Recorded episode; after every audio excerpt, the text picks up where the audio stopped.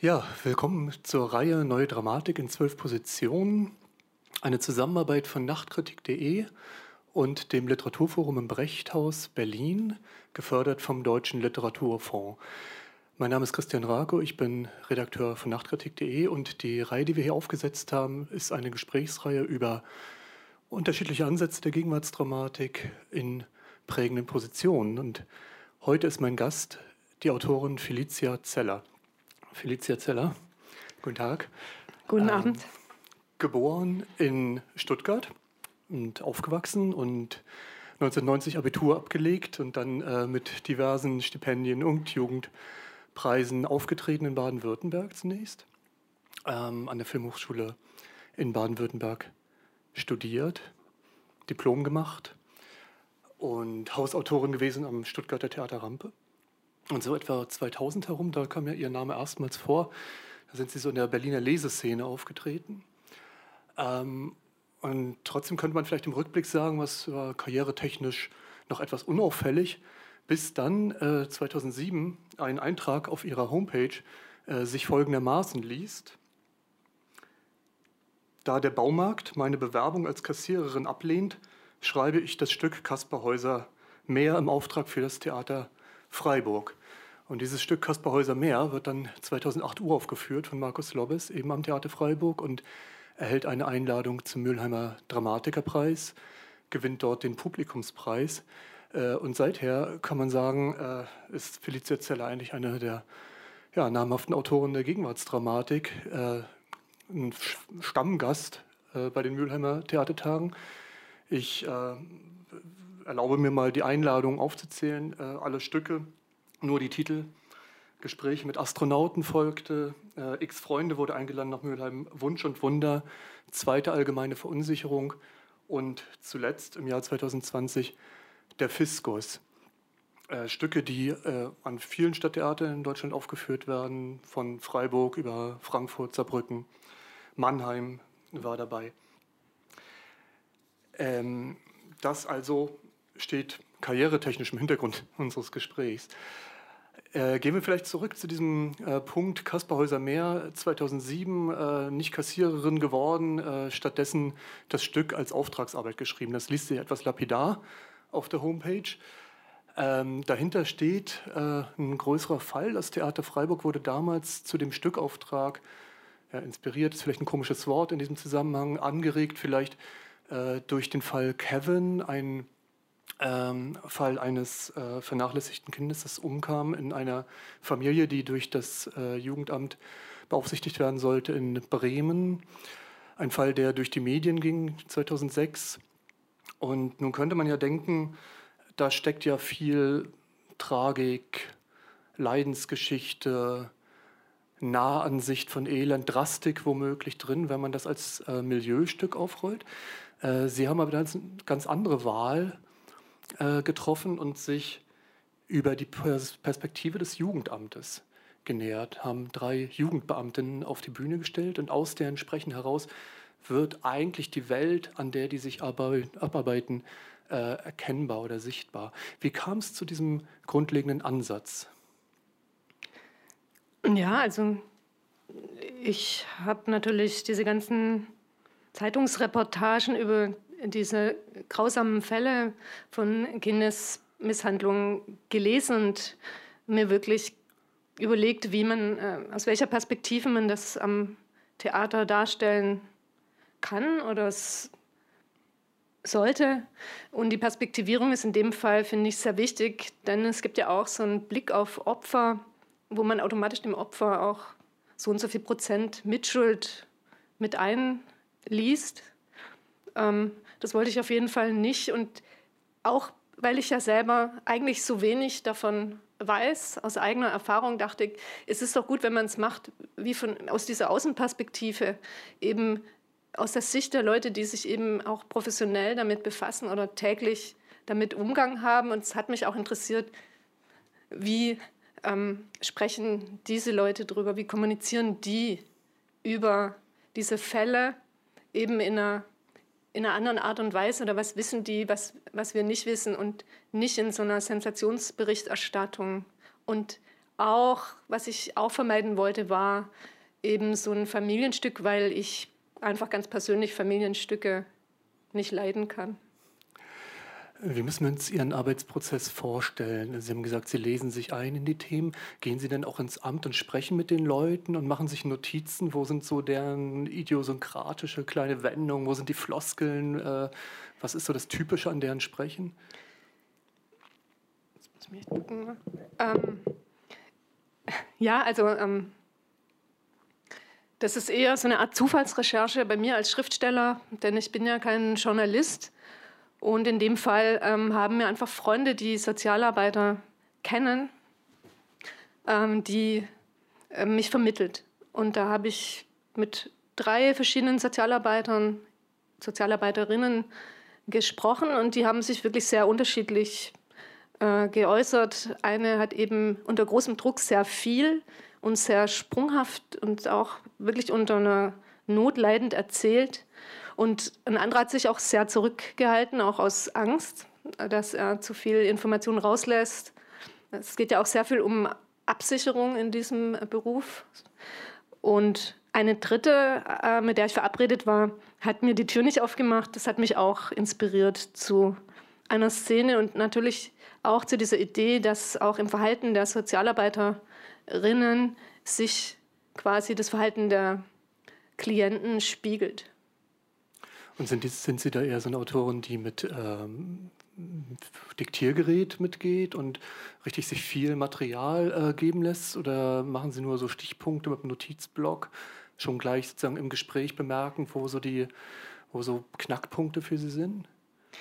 Ich wünschte, ich könnte darauf antworten. Ich bin wirklich, äh, ich glaube, ein sehr chaotischer Typ, der mal da, mal dort was aufschreibt. Ich habe auch so Klatten, die äh, auch chaotisch gefüllt sind. Ähm, sie sehen auch ein bisschen aus wie Wörterbücher oder wie, als würde ich eine fremde Sprache lernen. Aber es ist nur äh, Deutsch. Okay. Jetzt ähm, haben wir so ein bisschen genähert. Es gibt einen Rechercheprozess. Jetzt haben vielleicht Leute, die ihre Stücke nicht kennen, einen Eindruck, oh, das äh, hat möglicherweise eine Nähe zum Journalismus, wenn das Wort schon fällt. Äh, ich denke, wir sollten mal reinlauschen äh, in Kaspar Häuser Meer, um zu gucken, was eigentlich an äh, eigenständiger Poesie dann aus so einem Prozess gewonnen wird. Ja, ich habe hier mein kleines Gerät mitgebracht, mit dem ich meine Theaterstücke besser vortragen kann. Eigentlich brauche ich gar keine Theater mehr wenn die Besetzung äh, nicht so groß ist. Und werde jetzt den Anfang von Kaspar Häuser Meer anstarten.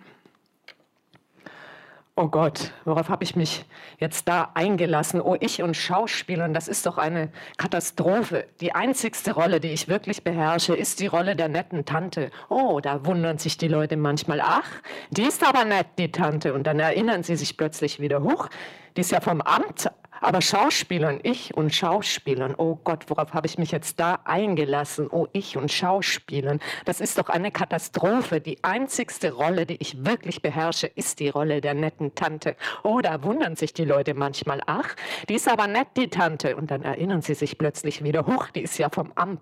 Aber Schauspielern, ich und Schauspielern, oh Gott, worauf habe ich mich jetzt da eingelassen? Oh, ich und Schauspielern, das ist doch eine Katastrophe. Die einzigste Rolle, die ich wirklich beherrsche, beherrsche, ist die Rolle der netten Tante. Oh, da wundern sich die Leute manchmal, ach, die ist aber nett, die Tante. Und dann erinnern sie sich plötzlich wieder, hoch, die ist ja vom Amt. Aber Schauspielern, ich und Schauspielern, das liegt mir sowas von. Pass auf, Annika. Jetzt, wo wir alle gerade mal da sind, vielleicht können wir uns mal zusammensetzen und in Ruhe überlegen, wie wir die Fälle, an denen Björn zuletzt gearbeitet hat, unter uns. Komme gerade von meiner Runde, muss kurz zeitnah meine Berichte, zumindest stichwortartig. Ich denke, es sieht nicht danach aus, als würde er so schnell wieder zurückkommen. Und Silvia und ich denken, können wir das nicht Dienstag klären?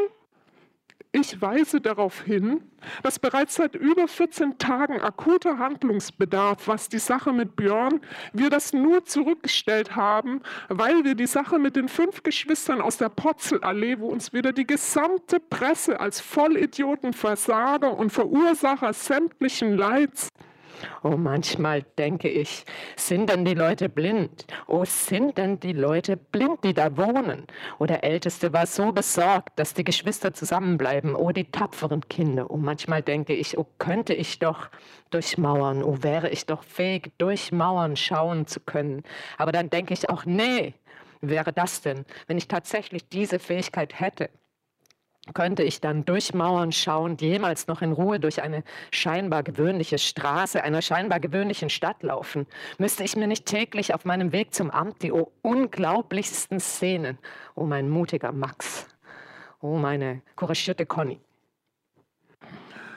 Wenn ihr mich fragt, lässt sich der Schneckemüller viel zu sehr von diesen Zeitungsblasen, die keine Ahnung haben und sich auf alles stürzen, was für Leute, die auch keine Ahnung haben, besonders schön entsetzlich und abartig. Jetzt habe ich den Satzanfang vergessen, aber egal. Ich ignoriere das einfach. Wenn wir es bis heute vertagt haben, dann können wir es doch auch noch die paar Tage bis Dienstag vertagen, oder? Diese Artikel werden doch nur geschrieben, um mit diesem Satz das Jugendamt betreute diese Familie schon seit acht Jahren zu enden. So wie diese Politmagazin-Beiträge nur gedreht werden, um vor einem geschlossenen Gartentor, einer geschlossenen Haustüre zu enden mit dem immer gleichen Kommentar. Wir versuchten mit Herrn Blume zu reden, aber Herr Blume war zu einer Stellungnahme nicht bereit. Was soll ich da sagen? Wie oft hat man mir schon die Tür nicht geöffnet? Oh, diese schrecklichen Vorwürfe.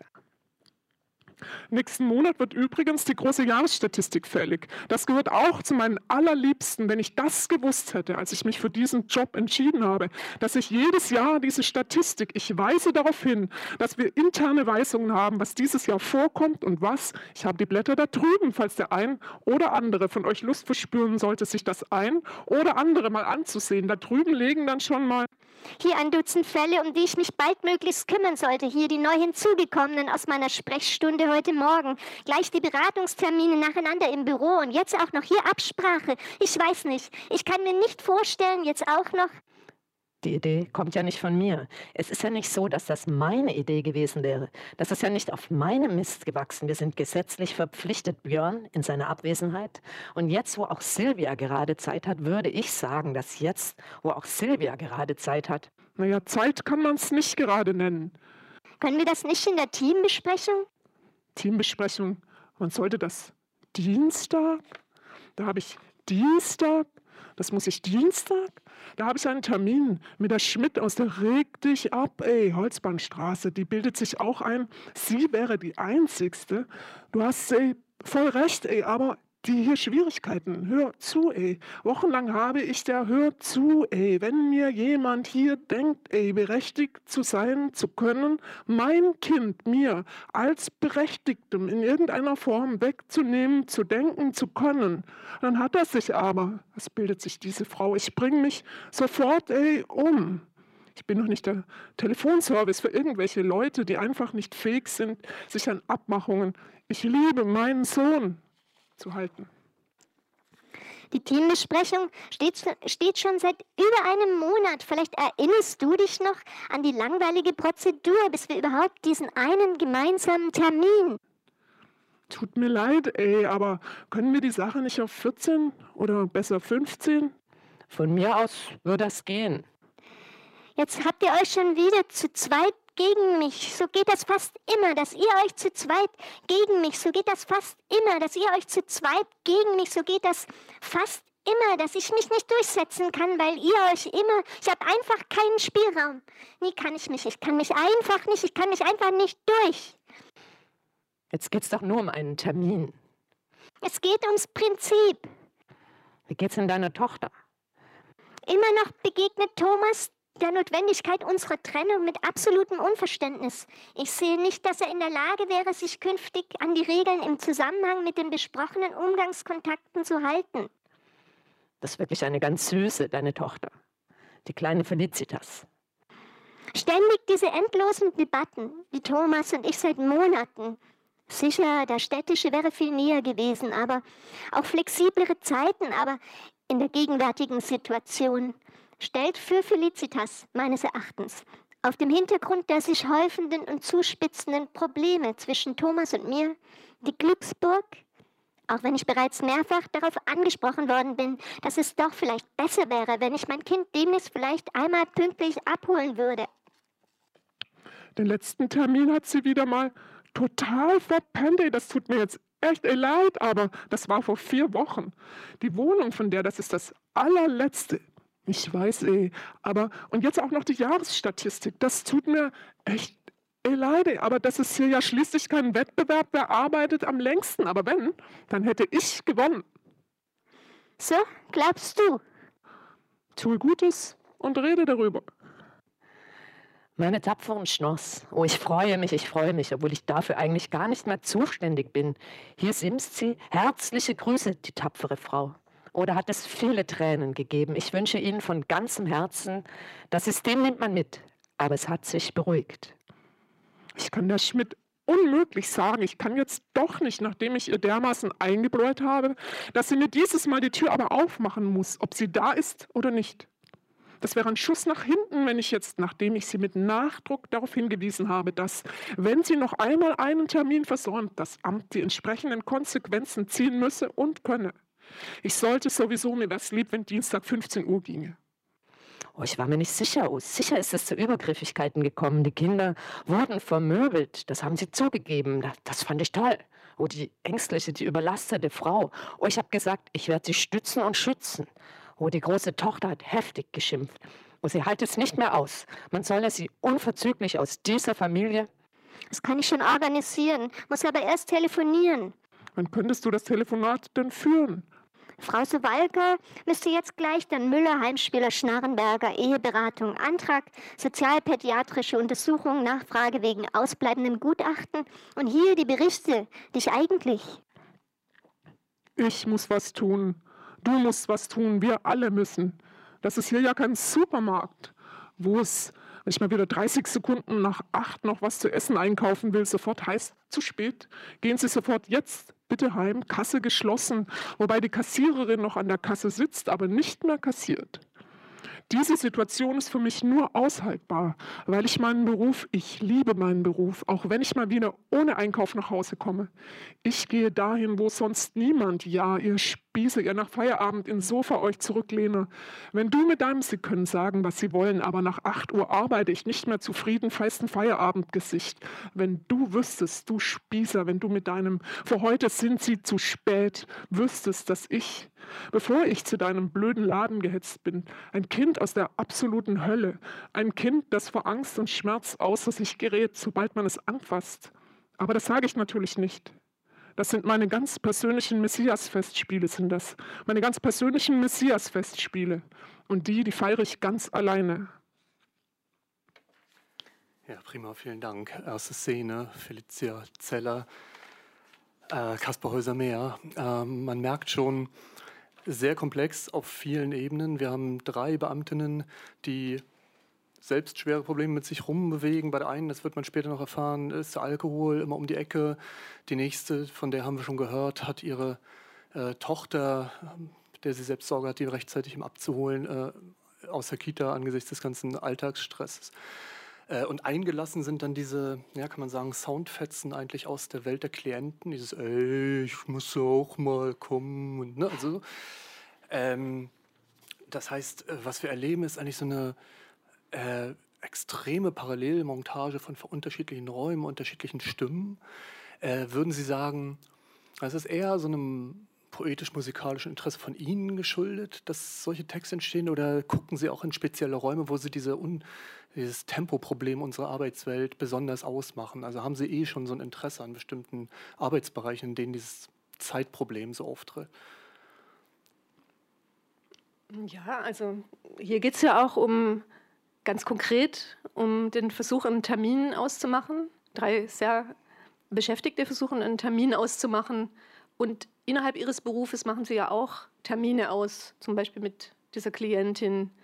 Da ist es so schwer, die anzutreffen und so. Und das ist halt innerhalb des Stückes auch ein Thema. Ähm, sie lassen ja Sätze bewusst in, ähm, so Schleifen auch teilweise laufen.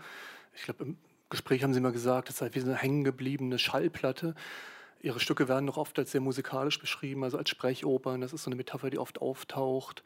Äh, man hat so ein bisschen das Gefühl, als wenn die so wie eine Band zusammentreten. Bei der Uraufführung war es auch so, dass die drei Spielerinnen so ein bisschen gepusht von Queens We Will Rock You eigentlich so wie Solistinnen nach vorne traten und dann, äh, als hätten sie eigentlich eine Trompete oder so, äh, da ihre Soli bieten, ähm, ist diese Musikalität, ähm, ja, wo kommt die her? Also ich, sie haben mit ihrem Bruder zusammengearbeitet, der auch Musiker ist, äh, in den 90ern. Ähm, ist das äh, irgendwie schon so ein tragendes Interesse Ihrer Poesie von Anfang an gewesen? Auf jeden Fall. Also ich bin so ein Sound- und Klangbastler also und sitze zu Hause und äh, spreche auch alles durch. Und meine F äh, Figuren sind auch eben Sprechperformer. So, also wie, wie Mus Musikanten, was ich an, wie nennt man sie? Hm. Also Musiker. Ja. Oder eben Performer. Session, Musiker. Performen. Und das ist eben wichtig äh, bei meinen Texten, dass eben der Text durch seine Form ähm, sich auch aufstellt und dann wie so ein eigener Mitspieler wird im Stück. Mhm. Dass es nicht nur Rollen sind oder Themen, sondern dass es auch ganz speziell, dass der Text aufersteht. So. Ähm, und trotzdem arbeiten Sie mit Figuren. Also es gibt ja auch äh, Poetiken, in denen dann tatsächlich so Sprechflächen entstehen. Äh, die sag mal, nur noch Stimmen orchestrieren. Äh, bei Ihnen sind eigentlich doch, zumindest in den Stücken, ich kenne, auch die Figuren sehr stark individualisiert und profiliert. Ähm, aber so Lust auf ein Well-Made-Play oder sowas äh, hatten sie noch nie, wo sie sagen, jetzt setzen wir die mal in entschleunigte Dialoge und lassen die da sprechen. Nee, nee, also ich bin halt auch Freund der fiesen Kante. Also wo trifft zum Beispiel Realismus auf Authentizität oder Künstlichkeit? Wo befindet sich eigentlich ähm, Dadaismus in unserem normalen Leben? Und diese Dinge eben miteinander quasi zu verbinden oder da so Ableitungen äh, zu machen, das ist eigentlich auch das, wofür ich mich interessiere. Also das, ist, das soll nicht zu eindeutig äh, sein und sonst wird es mich, also Wildmat Plays interessieren mich tatsächlich nicht, aber auch, weil ich mich auch für so neue Spielweisen interessiere. Ne? Mhm. Und da gehört auch diese Mischung dazu, Rolle und Performance quasi. Gibt es da äh, auch das Risiko, also müssen Sie stark daran arbeiten, dass sozusagen der Blick auf die Figuren durchsichtig bleibt? Weil es ist ja wahrscheinlich schon für die Rezeption der Stücke auch wichtig, dass man eben erkennt, ach, das ist die Barbara, das ist die Silvia, die hat ja die und die Probleme, dass man die auch so nachvollziehen kann. Ist das wichtig oder ist Ihnen das eigentlich nicht gar so wichtig, wenn die Figur gewissermaßen hinter diesem Sprachschleier dann äh, möglicherweise auch verloren geht? Ja, kann auch mal verloren gehen. Kann auch mal verloren ja. gehen. War auch ein ähm, schönes neues Konzept. Okay. Für, mich jetzt. Die Verfremdung äh, ist eigentlich früh ein Interesse von Ihnen gewesen. Sie haben auch mal am Interview gesagt, äh, Sie hätten Lust auf verklumpte Versionen von Stücken, auch von älteren Stücken. Sprachbarrieren sind Ihnen wichtig. Äh, ändert sich der Blick auf diese Form von äh, Literatur so über die Jahre, wo man jetzt denkt, dass wir in den letzten Jahren erleben wir ja gerade auch in den sozialen Medien eine Kommunikation, wo auch viel so aneinander vorbeigearbeitet wird, ja, wo es Konzepte wie Trolling gibt oder Derailing, ja, wo Leute versuchen mit Argumenten die, die Linie der Kommunikation komplett zu verschieben. Äh, äh hat das Rückschluss auf Ihre Arbeit oder denken Sie, ah, möglicherweise äh, steckt auch ein Problem in so diesem Barrierebauen, Verfremden, Abweichen, Zerschießen, Dekonstruieren? Ja, das, man dekonstruiert ja nicht, um was äh, unklar zu machen, sondern man dekonstruiert ja was, damit es klarer wird. Also bei mir äh, geht es ja auch um Systeme oder Strukturen unserer Welt, unserer meistens Alltagswelt und um die besser darstellen zu können, zerlege ich oft Dinge. Dann, das ist das eine und, und dann geht es natürlich auch um, wie denken wir und wie, wie kann also so quasi so ein Textfluss unser Denken, das auch manchmal wie so Stinking Thinking hängt. Oder eben, ohne dass ich den Satz jetzt zu Ende gebracht hätte, fällt mir noch ein, ähm, dass es auch so eine Art Biomechanik des Sprechens ist. Also dass quasi die Emotion durch die zersetzte Sprache sich zeigen kann. Mhm. Okay. Also, ähm, mit dem Stichwort Kaspar Hauser kann ich einiges anfangen im äh, Stücktitel ähm, rekurrierend auf diese Figur des isolierten Kindes, das sozusagen auch erst zur Sprache dann finden muss und in die gesellschaftlichen Normen sehr spät erst reinkommt. Peter hat ein wichtiges Stück geschrieben, Kaspar. Ähm, wo, wo kommt eigentlich das Meer im Titel her? Wegen Häusermeer. Also ehrlich gesagt, das habe ich einfach so mal hingeploppt, diesen Titel. Und es gab keinen besseren. Wie wichtig ist Ihnen so ein Rückbezug auf Traditionslinien der, sagen wir mal, äh, literarischen Sprachkritik, in der ja Peter Handke mit diesem frühen Text auch stehen würde? Auf jeden Fall. Also ich äh, behaupte ja auch, dass Schriftstellerei aus Imitationen der vorhergegangenen äh, Schriftstellerei äh, besteht. Ah, sehr schön.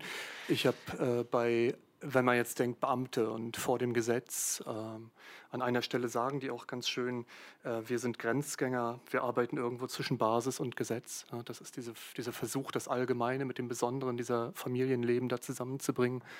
War von Gesetze denkt ja, glaube ich, ein Großteil unserer Generation eher so an Franz Kafka und der anonyme Apparat. Äh, tatsächlich schildern sie hier und auch in einem anderen Stück, über das wir später noch sprechen, den Apparat ja von seiner menschlichen Seite her. Ähm, das erinnert mich tatsächlich an etwas, was im 19. Jahrhundert so Leute wie Wilhelm Rabe gemacht haben, äh, dass sie so ein bisschen das Pathos des Beamten geschildert haben. Also der Beamte, der eben genau versucht, ähm, das kantianisch Allgemeine irgendwie zu bewahren und, und irgendwie den Zusammenhalt des Staates zu garantieren und selbst eben von eigenen Lüsten und von eigenen Ambitionen Abstand nehmen muss, um dann äh, sich, sich sozusagen dem großen Ganzen zu opfern. Äh, sind das auch Traditionen, die da mit reinspielen oder sagen Sie, Herr Rakoel, 19. Jahrhundert, das, das nun nicht mehr? Ja, aber möglich ist dieser Gedanke, ist ein Gedanke, der jetzt auch ein bisschen neu aufkommt. Also wie kann der, der auswuchernde Kapitalismus, der, der Neoliberalismus quasi eingedämmt werden und quasi, dass man dann denkt, vielleicht muss es doch der Staat machen oder eben eine andere Form der Besteuerung. Ne? Es gibt ja da auch äh, Ideen dazu. Ja, also denke ich auch. Ne? Nach der Phase des Neoliberalismus, so bis ähm, wahrscheinlich 2008, im großen Finanzcrash, gibt es ja zumindest wieder einen stärkeren Diskurs über öffentliche Güter und, äh, und da passt das natürlich wahrscheinlich gut rein, ein bisschen avant la lettre fast. Mhm. Ähm, gehen wir vielleicht in ein anderes Stück, das uns nochmal näher an diese äh, neoliberale Arbeitswelt äh, heranführt. Das ist vier Jahre später entstanden, 2012, in Frankfurt am Main in der Regie von Bettina Brunier äh, zur Uraufführung gebracht. X Freunde wurde dann auch Stück des Jahres bei Theater heute. Ähm, das Motiv Burnout, das wir hier im Beamtenkosmos von Kaspar Häuser mehr schon erlebt haben, da heißt es Björnout, ja, weil eine der, einer der Kollegen Björn ist schon am Burnout äh, gescheitert und zu Hause. Ähm, hier kann man aber eigentlich sagen, führt sich das Motiv des Burnout weiter und auch dieses Motiv der, der Unzeitigkeit, die ihre Figuren so erleben, dieses immer hinterherhecheln müssen hinter den Aufgaben. Die Aktenberge türmen sich und, und das Selbst oder das Ich versucht da irgendwie noch heranzuwachsen. Es wird immer schwieriger. Ähm, das ist eigentlich eine Hipster-Arbeitswelt, die wir erleben. So drei Figuren, ein Künstler, kann man das so sagen? Oder? Ja, also man muss auch sagen, dass es auch eine Komödie ist. Also, also mit, auch mit tragischen Elementen und dass je nachdem, von welcher Perspektive man das Stück anschaut, es einem auch seltsam vorkommen mag. Es ist eine der Figuren, äh, ein Künstler, der so langsam merkt, dass jüngere andere ihn da überholen im Kunstsektor, ein bildender Künstler. Äh, dann haben wir Holger, den äh, Koch, der mit einer Catering-Firma gescheitert ist, weil er dort einen Lebensmittelskandal äh, hatte und seine Frau, die gerade als äh, ja, Investitionsberaterin im Nachhaltigkeitssektor durchstarten will, Anne. Ähm, lauschen wir doch vielleicht mal in diese Figur der Anne rein, ähm, von der wir einen Monolog ausgesucht haben, um zu gucken, wie ist da das Sprechen dieses Stückes und wie äh, reflektiert sich die Figur selbst. Dann lese ich jetzt die letzte Szene aus X Freunde. Es ist ein bisschen ein Spoiler natürlich. Der Titel ist Tod. Nur noch dieses eine Mal, dann heute muss ich nach München. Das Projekt, an dem ich gerade besonders in München verkauft sich Nachhaltigkeit besonders. Ich bin kein Abbrecher, der einfach mittendrin. Noch dieses eine Mal. Das ist jetzt wirklich eine besondere Chance, die ich wirklich nicht ausschlagen. Kannst du mir heute noch die Unterlagen bitte? Tatsächlich habe ich in der Nacht gearbeitet, als Holger sich mit meinen Tabletten, er hat sich die ganzen Schlaftabletten, die bei mir schon gar nicht mehr richtig wirken, während ich die ganze Nacht im Büro. Zu Hause lag Holger im Bett. Es sah aus, als würde er schlafen, was er ja im weitesten Sinne auch, dass er schon 24 Stunden tot war, fiel mir nicht auf. Hätte mir das auffallen müssen? Sie stellen hier die Fragen. Ich weiß, ich musste sowieso zuerst noch mal rüber ins Arbeitszimmer. Wenn ich ein besseres Angebot machen würden könnte, könnten Sie sich zumindest vielleicht sehr gut vorstellen. Sie können sich gar nicht vorstellen, wie wichtig die Geschwindigkeit einer Antwort. Ja, ich will. Und ich wollte, ich wollte innerhalb kürzester Zeit ein erstes Angebot und es wurde gerade hell, als ich die neuen Zahlen, das können Sie überprüfen. Im Büro habe ich so gegen acht, nein, ich habe ihn nicht aufgeweckt. Er musste ja nicht unbedingt aufstehen, er ging ja keiner geregelten, ich habe das nicht gesehen, dass er tot war. Erst als ich wieder vom Büro als ich das zweite Mal vom Büro nach Hause, nach 36 Stunden, lag Holger immer noch. Es war mir gar nicht klar, wie viele Stunden. Er lag immer noch genauso, Holger. Ich habe einen Arzt gerufen und der Arzt hat die Polizei gerufen und die Polizei hat, sind Sie denn jetzt alle verrückt geworden? Was stellen Sie mir denn für Fragen? Wenn ich früher nach Hause gekommen wäre, hätte ich ihn vielleicht. Das ist doch Irrsinn. Ich bin doch jetzt nicht schuld, dass er zu blöd ist, sich den Beipackzettel eines Medikamentes, das nicht einmal ihm verschrieben war, sondern mir. Wie blöd muss man eigentlich sein, wenn man sich so ein starkes Schlafmittel ohne. Sie glauben doch nicht ernsthaft, er wollte vielleicht schlafen, weil er nicht schlafen konnte, aber sich umbringen, Sie können sich nicht vorstellen, wie das ist, wenn man sich stundenlang herumwälzt, obwohl man zu Tode erschöpft ist. Ich kann das sehr wohl. Da kann es schon vorkommen, dass man so verzweifelt ist, dass man einfach keinen Nerv mehr hat, sich noch mit Augen, die so müde sind, dass sie schmerzen, das Kleingedruckte auf einem Beipackzettel. Hauptsache wirkt. Ich war beschäftigt. Ich war mit meinen Gedanken, ich war im Büro. Meine Praktikanten können bezeugen, ist doch jetzt sowieso egal. Was bringt es, wenn Sie mich jetzt hier festhalten? Lassen Sie mich gefälligst ins Büro. Ich bin ins Büro gegangen. Ich habe gedacht, das ist das Beste. Das wirft mich jetzt am allerwenigsten aus der Bahn, wenn ich einfach so weitermache wie immer. Außerdem kam die Zusage. Wir hatten den Auftrag. Wir haben den Auftrag. Der Zeitpunkt seines Todes kam mir wirklich ungelegen. Als ich das gesagt habe, als ich gehört habe, wie ich das gesagt habe, habe ich gemerkt, es muss sich etwas ändern. Jetzt laufe ich wieder. Das tut mir gut. Ich komme wieder in Form. Jeden Morgen raus, Marathontraining, den Pulsmesser am Puls, mein hoch, mein runter. Im Morgengrauen los, nach und nach blendet sich das Tageslicht herrlich. Du läufst und läufst aus dir heraus und in dich hinein. Wenn Joschka Fischer das Buch nicht schon geschrieben hätte, würde ich es noch schreiben. So geht es mir mit fast allen Büchern, die ich richtig gut finde. Die Montaigne-Essays zum Beispiel hätte ich auf jeden Fall, oder? Wenn sich vor mir keiner bereit gefunden hätte, die Bibel zu verfassen, ich hätte es getan. Ich liebe die Herausforderung und ich habe Erfolg und ich zahle den Preis dafür. Sie hatten ja schon gesagt, das äh, Stück hat komische Dimensionen, das Stück hat traurige Dimensionen. Hier prallt eigentlich beides zusammen, wie oft bei Ihnen. Ähm, ich finde so einen typischen Zellersatz hier in diesem Schluss. Äh, der Zeitpunkt seines Todes kam mir wirklich ungelegen. Äh, das ist ja eigentlich so genau das Level, diese Figuren versuchen alles, was man so früher so Eigentlichkeit nannte oder Authentizität zu deckeln. Und der Tod, das, da geht es ja an sich ins Eingemachte. Ja, der Lebenspartner stirbt, der hat sich umgebracht, offenbar mit den Schlaftabletten. Äh, bleibt ein bisschen offen, aber ist nahegelegt. Ähm, und diese Figur, ja, die, die, die schmürgelt das weg, ja, die schmürgelt sozusagen den Schmerz weg. Ähm, gleichzeitig ist es eine Figur, die für etwas steht, was ja jetzt in der Gegenwart sehr wichtig wird, nämlich diese Nachhaltigkeitsbewegung, die Frage, wie können wir investieren in grüne Werte. Ähm, das macht die da schon 2012 auch, auch als Vorreiterin, äh, wird dort aber noch so ein bisschen als eine Art Lifestyle-Entscheidung ähm, ja, vorgeführt. Ähm, würden Sie das Stück heutzutage anders schreiben? Acht Jahre später, Fridays for Future stehen vor der Tür. Naja, das äh, rechnerische Denken verbessert unsere Welt vielleicht auch nicht ganz in allen Bereichen. Also ich weiß nicht, ob man Nachhaltigkeit erreichen kann, indem man rein ökonomisch vorgeht. Soll ich sowas sagen? Oder? Ja, nee, also wie? Ähm. Ich bin jetzt abgewichen von meinem Text, äh, den ich geschrieben habe. Überleg gerade, worum es eigentlich geht. In dem Stück? Ähm, ja, also sie macht sich selbstständig und sie sucht auch die Lücke. Also es geht auch darum, ein Geschäft zu machen und Geld zu verdienen mit Nachhaltigkeit, mit Umweltschutz. Und es ist quasi auch kein, äh, nicht so, dass sie das unbedingt das Gute will, sondern sie will auch einfach auch Geld machen. Ja, also eigentlich vom Auftritt Das ist wieder so eine her, Kante quasi. Ja, also von der Methodik und dem Auftritt her wirkt sie eigentlich wie eine klassische Unternehmensberaterin. Ne? Also sie steckt permanent in ihren Excel-Tabellen und äh, muss zwischen den Ordnern hin und her sippen. Ähm, ja, mit, ein paar Jahre später hat man ja so diese Worte, also dieses Umweltinvestment, das sie da macht, das hat man vielleicht vor acht Jahren noch gar nicht so stark gelesen. Jetzt plötzlich rückt es so ins Bild, genauso wie der Holger.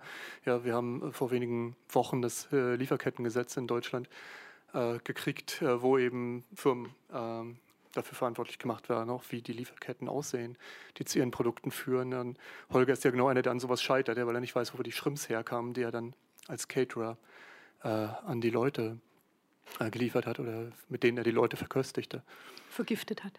und dann vergiftet hat, genau. Und, ähm, und dadurch kam er vor Gericht. Ähm, der Holger ähm, als Koch, der be bekocht ja die Freunde und der Künstler sagt dann auch so Sätze wie, äh, diese Flunder war ein Wunder. Wie wichtig ist Ihnen der Karlauer, Frau Zeller? Ähm, wichtig ist mir, dass im, in so einem Stück Text auch mal was richtig Bescheuertes vorkommen darf. Meistens sind es die Stellen, die Regisseure dann auch streichen, aber eigentlich ist es ein großer Spaß, wenn dann auch mal so abgewichen wird von, von der Linie. Was Regisseure streichen, das ist dann vielleicht ein interessanter Punkt, den sollen wir mal antippen. Äh, Sie schreiben in den Anmerkungen zu dem Stück, also Ihre Stücke haben oft Anmerkungen seitens der Autoren, äh, die auch durchaus äh, ziemlich gezielte Vorschläge machen zur Umsetzung. Und hier heißt es gymnastische Textumsetzung, sitzen, liegen, stehen. Keine Haltung ist lange haltbar. Im Sitzen liegen, im Stehen sitzen, im Liegen stehen, so viel zu tun. Die Darsteller sind immer erreichbar. Ähm, wie stark sind Ihre Texte von einem Umsetzungsideal getragen? Also ich schreibe vorne, statt in den Text Regieanweisungen zu schreiben, schreibe ich vorne manchmal, wenn ich gut gelaunt bin, eine Palette von Anmerkungen und das ersetzt quasi die Regieanweisungen. Und es ist natürlich als Befehl äh, gemeint. Äh, natürlich äh, halten sich die Leute nur teilweise dran. Eigentlich geht es darum, die Motorik des Textes zu erklären, weil das, das Wichtigste ist, dass man den Text versteht in seiner Motorik, damit man ihn halt eben auch so performt und eben nicht missversteht, eben als well-made Play.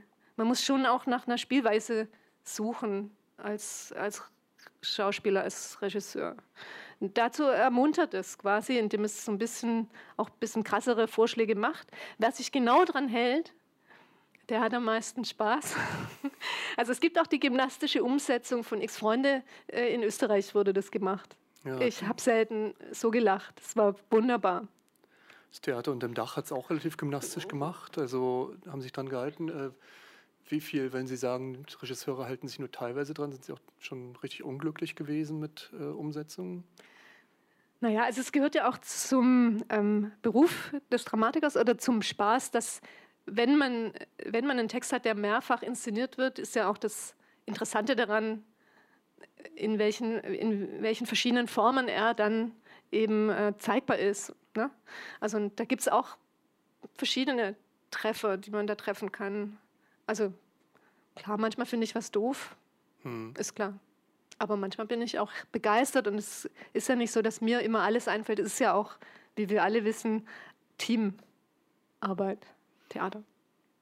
Wo Sie jetzt zum Beispiel auch hier bei uns heute performen, ähm, selbst mit diesen Stück, äh, mit den Tonsamples arbeiten und zusammen mixen, gab es überhaupt mal die Idee, selbst in die Regie zu gehen und zu sagen, ich mache das jetzt selbst? Das sind ja doch sehr klare Vorstellungen von Text. Nee, weil ich kann nicht so gut mit Menschen umgehen. Behaupte ich jetzt mal. Bin halt auch schon ein spezieller Typ und deshalb mache ich keine Regie. Aber ich könnte, ich, ich mache manchmal so Abende, wo ich eben selber komplette Stücke vortrage. Da, da schneide ich auch meine Stücke selber, kürze selber. Manchmal, äh, einmal habe ich es genannt, ähm, Zeller ungeprobt und ungekürzt. Und dann kürze ich dann live. Okay. Äh, anspielungsreich sind die Stücke auch immer, deswegen weiß man nie, ob man irgendwie auf den Leim geht oder nicht. Äh, was ist denn das mit diesen X-Freunden? Das ist ja eine Projektserie des Künstlers innerhalb des Stückes. Äh, ist das eine Anspielung auf diese X-Wohnung von Matthias Lilienthal, der es als Performance-Reihe 2002 mal entworfen hatte? Ah, Das Stück war ja schon vor dem Lilienthal draußen, oder? Eine Urführung war 2012, ne? Achso. Ah, Der Lilienthal ich war, dachte, das das war schon zu 2001. Hautzeiten. Ach so, ah. Nee, stimmt gar nicht. Okay, gut, dass es Christian Rako gibt, weil Christian Rako weiß alles. Es tut mir leid, ja, nee, es war keine Anspielung, aber das ist einfach nur so wie x Wohnungen, x Freunde. okay. Ähm, Müssen wir rausschneiden. Jetzt lese ich auf Ihrer Homepage 2018 beschließt von nun an nur noch Wirtschaftsdichtungen zu verfassen und entwirft als Wirtschaftsdichterin ein neues Stück mit dem Titel Der Fiskus. Was macht denn eine Wirtschaftsdichterin anders als eine Dichterin? Ich habe beschlossen, mich mit trockenen und langweiligen Themen zu beschäftigen, die ich natürlich so behandeln will, dass sie total die, die Hits werden. Nein. Also das hat mich interessiert, mal was richtig Langweiliges äh, zu machen. Und deshalb ist das Stück der Fiskus unter anderem entstanden. Und zwar ein Stück, äh, dort sind die Heldinnen äh, Beamte des Finanzamts. Und wie tief mussten Sie da für dieses Stück in die Wirtschaftsbelange eindringen? Also haben Sie dort auch sich Finanz mit Finanzbeamtinnen getroffen und wieder Gespräche geführt? Tatsächlich habe ich das Glück gehabt, dass mein Onkel äh, Finanzbeamter war. Also er war Vorsteher in einem kleinen schwäbischen Finanzamt und mit dem hatte ich so ein Gespräch, was sehr interessant war auch. Also wie, was für ein Bild haben Beam Beamte von sich, auch so mit diesen Gehaltserhöhungen und so, wie wichtig ist das eigentlich? Und dann habe ich auch versucht, mich mit einer Berliner Finanz Steuerbeamtin äh, zu treffen. Das ist mir nicht so richtig geglückt. Das, aber ich war halt dort in der Presseabteilung und habe mich da mit so einer Dame unterhalten dürfen. Genau. Aber wie gesagt, ich bin ja auch Dichter und ich brauche die Recherche eigentlich nur, um meine eigenen Gedanken abzufedern. Also oftmals. Äh, Funktioniert dann jemand wie Ihr Onkel auch als so eine Art Lektor? Weil man hat ja das Gefühl, so viel Dichtung daran ist und so viel, was wir vorhin schon beschrieben haben, so Session, Sound und äh, äh, eigene schwingende musikalische Poesie. Ähm, so gibt es ja noch vieles, was sich so ähm, dingfest machen lässt. Also der Regierungsdirektor ist Gehaltsgruppe A15 oder so Wendungen wie mein ganzes Leben habe ich der Steuergerechtigkeit gewidmet. Da hört man ja förmlich irgendwie die Beamten sprechen. Äh, checken Sie sowas gegen? Also ob dann so diese, diese Floskeln auch punktgenau getroffen sind? Christian Rako weiß alles. Er hat auch genau die Sätze jetzt rausgesucht, die auch Originalsätze sind. Okay. Also es sind natürlich auch Originalsätze drin. Ich hoffe, also ja, ich, ich habe viel Material. Man kann überall Material finden. Wenn man halt mal an, eine, an einem Thema dran ist, dann findet man auch überall Passendes. Ich hoffe ja, äh, Christian Rako weiß alles, wird irgendwie Hashtag nach unserem Gespräch. ähm, ja, äh, hören wir doch auch hier mal rein. Ähm, in das, jetzt haben wir wieder mit verteilten Rollen, also sprich, äh, das Soundgerät kommt wieder zum Einsatz. Ja, da, ich will da mal eine Stimme noch umstellen. Das mache ich noch, weil die fand ich jetzt nicht so prickelnd.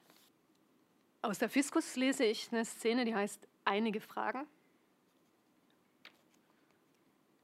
Wenn mir irgendetwas nicht stimmig, dann verfolge ich das. Ich gehe der Sache nach. Ich gehe der Sache gründlich nach. Ich gehe der Sache wirklich gründlich. Der Antragsteller kann sich schon mal auf was gefasst machen. Ich lehne diese Auszahlung ab. Ich hätte da einige Fragen. Sehr geehrte, geehrte Frau, Herr, KK Law Firm Retirement Plan Trust Ability Branch. Also manchmal bekomme ich schon Lust auf die andere Seite, allein schon um Name für meine Firmen und Tochterfirmen, Law Firm, Retirement Plan, Trust Ability Branch. Besser geht's nicht. Vereinigte Sachbearbeiterinnen, Rentengunst, Kasse, Gruppe, Zweig.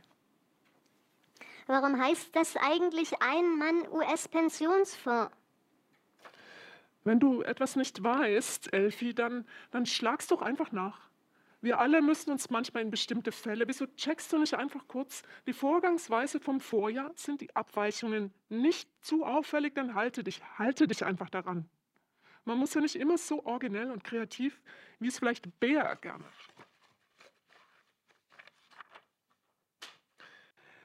Manchmal denke ich, Bea, warum wechselst du nicht auch auf die andere Seite, so wie unser Dr. Borg, ein Mathe-Genie, der sich hier im Finanzamt extrem gelangweilt. Heute lebt er als erfolgreicher Steuer- und Anlageberater in der Schweiz, im Exil. Manchmal denke ich, was Kollege Dr. Borg, das könntest du, das könnte ich, wenn es hier auf dem Amt eine Person gibt, die, wenn einer wie Boris Borg, dieser kleine gelangweilte Wichtigtour, wenn das die Eigenschaften sind, mit denen man in nur sechs Jahren zum Regierungsdirektor A15. In nur sechs Jahren, dann wird klar, warum eine wie ich vor Beförderungen außerhalb der Reihe, nach 30 Jahren bin ich immer noch A13, immer noch Oberamtsrätin, bei meinen Fähigkeiten. Wenn einer hier die Gesetze, dann bin das meines Erachtens ganz nüchtern ich selbst. Aber steuern, gestalten, das hört sich für mich an wie Handarbeiten. Ich winke das einfach durch, Bea. Wink es durch. Soll ich dir mal zeigen, wie das geht? Durchwinken. Guck mal so, du schaust drauf. Und wenn nichts deutlich falsch ist, wenn dich dein PC nicht auf die Prüfung stößt, dann winkst du durch. Ich kann dir das gern mal. Eine Einführung ins Durchwinken von Elfie Nansen. Kann weg, ist bearbeitet, abgestempelt, erledigt oder erstmal in die Ablage wenn das hier so, wenn das hier so weiter, werden wir auch dieses Jahr im Ranking weit hinter das Finanzamt Horststraße 2. Unsere Fallzahlen sind entscheidend. Wir haben ja nicht nur einen, sondern 20.000 Anträge. Weiß ich. Durchwinken, qualifiziertes Durchwinken, das ist Teil unserer Aufgabe in der Massenverwaltung. Elfi hat es ganz richtig, wir können nicht jedem Antrag. Dieser Antrag ist nicht jeder Antrag. Dieser Antrag ist jeder Antrag. Jeder Antrag ist, was rede ich da?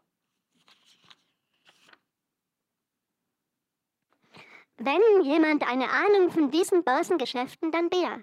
Wir anderen, wir müssen oft im Internet nachlesen, wie diese Geschäftsmodelle, bei denen sich mehrere Leute eine nur einmal abgeführte Steuer, kaum denken wir, wir hätten die Sache verstanden, den Kniff raus den sich Spezialisten auf der anderen Seite, Steuerberater, Investmentbanker, Wirtschaftsrechtsanwälte in riesigen Kanzleien ausgedacht haben, um uns irre zu führen, kapiert? erfasst und wollen es erklären, da ist es schon wieder weg und wir müssen es im Internet nachlesen. Wie war das nochmal? Diese Gestaltungen, bei denen sich mehrere Leute eine nur einmal abgeführte Steuer mehrmals. Kaum denken wir, wir hätten die Sache. Den Kniff raus, den sich Spezialisten auf der anderen Seite, Berater, Banker, Anwälte in langen Sessions, in teuren Restaurants oder einem kurzen Telefongespräch gemeinsam ausgedacht haben, nur um uns irre zu führen. Kapiert? Klar. Logo und wollen es erklären. Und da ist es schon wieder weg. Und wir müssen es wieder im Internet. Wie war das nochmal? Diese Gestaltung, bei denen sich mehrere Leute eine nur einmal abgeführte Steuer denken, rückerstatten lassen zu können, da sie angeblich alle gleichzeitig Besitzer derselben Aktie. Kaum denken wir, wir hätten die Sache, den Kniff, den sich Wirtschaftsrechtler, Spekulanten und Diplom-Mathematiker ausgedacht haben, um uns irre, den Staat, sie wollen uns irre führen und wir sollen und wollen. Da ist es schon wieder weg. Und wir müssen es wieder im Internet. Man muss einfach so denken wie sie sich in ihr Denken hinein, ihr spezielles Denken nachvollziehen. Also, wie kann ich Rendite machen? Und das war's schon. Könnt ihr aussteigen zum Beispiel? Spontane Selbstkürzung. Spitzenpointe. ja, das komplexe Denken in einem Satz. Wie kann ich Rendite machen? Ähm, wir haben auch hier eine Abteilung äh, mit ihren internen Abteilungsgerangeln. Die kompetenteste ist äh, leicht zurückgesetzt, fühlt sich leicht zurückgesetzt. Äh, wir haben die Jungbeamtin, die äh, auf Karriere äh, aussehende Beamtin äh, und die Expertin unter denen, also die leicht zurückgesetzt hat, aber jetzt einen Fall entdeckt, der ja stark an diese Cum-Ex-Paper-Geschichte erinnert, also das Vermeiden von Steuern durch Steuerschlupflöcher von großen Unternehmen. Ja. Okay, ja, gut. Ne, nee, das ist schön. Also, achso, ja, Cum-Ex war ähm, Gewinn machen, indem man sich mehrfach von vom Staat, vom Finanzamt äh, Steuern rückerstatten hat lassen. Und ganz viele Parteien. Nur für eine Sache. Mhm. Die ähm, Beamten, deren Perspektive wir hier erleben oder einnehmen, auch, ähm, die stehen eben gegen die sogenannte andere Seite, wie Elfi das hier nennt, die Steuerberater, Investmentbanker, Wirtschaftsrechtsanwälte in Heerscharen. Ähm, nun haben sie sich eben für diese Perspektive der, ja, wenn man so will, kleinen Leute äh, entschieden und nicht für die großen Gauner. Also bei Brecht irgendwie gibt es ja den Mauler, ne, die, die großen Aktienmärkte bewegen, da, da geht das noch. Äh, sie ja, schauen genau von der anderen Seite her, von A, von der Seite des Staates und B, aber auch von der Seite derer, die eben genau nicht zu diesen Eliten gehören. Ähm, was steht hinter der Entscheidung? Warum interessiert Sie diese Perspektive mehr? Das gefällt mir einfach besser. Und ich mag auch keine Leute mit Anzügen auf der Bühne stehen sehen. Kann man ja schon im Fernsehen angucken. Nein. Es ist äh, eben genau, es ist meine, äh, mein Interesse, eben das aus dieser Perspektive zu zeigen. Es sollte ja auch so eine David-Goliath-Geschichte sein. Oder es geht natürlich auch wieder, wo treffen diese Welten eigentlich aufeinander? Treffen sie überhaupt noch aufeinander? Die Welt der Kleinen und die Welt der Finanzspekulanten. Hm. Und in diesem Finanzamt treffen sie aufeinander. Und tatsächlich ist auch das, das was ich von dieser Cum-Ex-Geschichte übernommen habe, die Geschichte, dass es eine Sachbearbeiterin aus Versehen entdeckt hat. Es gab schon vorher andere Leute, die das auch gewusst haben und so weiter. Nicht so detailliert. Ich, benutze ja auch so, so echte Stoffe eigentlich nur grob. Also nur das ziehe da mir die wichtigen äh, Strukturen irgendwie raus. Und diese eine Beamtin wurde dann von so riesigen Anwaltskanzleien, die gigantisch sind und hochprofessionell, mit Anzeigen überzogen und mit richtigen äh, Drohbriefen. Und hat aber standgehalten. Also diese sollte so eine Heldengeschichte auch sein. Ja, das hätte ich fragen wollen. Äh, sehen Sie Ihre Figuren eher als Heldinnen oder eher als irgendwie auch Clowns? Denn die sind ja auch ein bisschen lächerlich oft in ihren kleinen äh, alltäglichen Problemen, in denen sie da verstrickt sind. Ja, aber ich bin auch so wie die. Also. Beide Seiten sind drin. Und ja, und für mich äh, war es besonders eben auch dieses Pathos der, ähm, ja, dieses Pathos des Beamtenapparats dort auch nochmal zu hören, ne? bis eben hin zu den Sätzen, äh, jede einzelne Steuererklärung ja, ist das finanzielle Fundament, auf dem dieser Staat die ganze Infrastruktur aufruht. Ähm, und da steckt ja dann schon auch viel an irgendwie Sympathie auch für die Leistung dieses ja, Apparats. Das ist eben auch ein interessanter wieder, wo so zwei Welten oder an so eine Kante kommen, nämlich die Welt des, wie, ich will gar nicht viel Steuer zahlen, niemand will das, also so eine Art Gier, also des Behaltenwollens und eben die andere Welt der Solidarität, also eben, dass ja auch eben die, unser, unsere Lebenswelt finanziert wird durch gemeinschaftliche Kasse. Und genau, das thematisiert es natürlich auch. Mhm. Der Fiskus, wie auch andere Stücke von Ihnen, inzwischen schon nachgespielt. Das ist ja nicht, äh, nicht überall üblich, dass äh, Gegenwartsdramatik nachgespielt wird. Felicia Zeller wird viel gespielt. Stücke, über die wir heute schon gesprochen haben, wie Kaspar Häuser-Mehr, auch in anderen Sprachen übersetzt. Ähm, Sie sind jetzt auch selbst ähm, theaterpolitisch engagiert, äh, sind mit in der Gründung des Verbands der Theaterautorinnen, der sich im Oktober 2020 gegründet hat. Wie sehen Sie Ihre Rolle da in diesem Verband? Ich habe das Amt äh, des Schatzmeisters inne.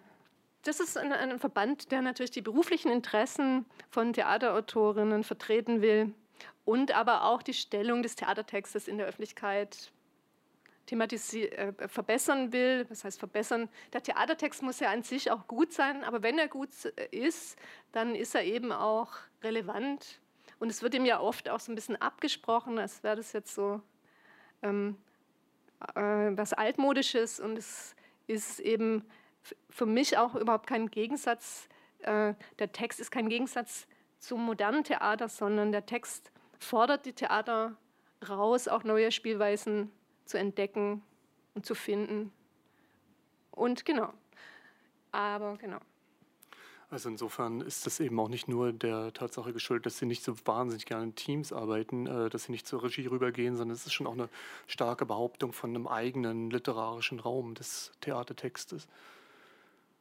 Ja, auf jeden Fall. Also wie gesagt, mein, mein Text kommt wie so ein Mitspieler zum Team dazu.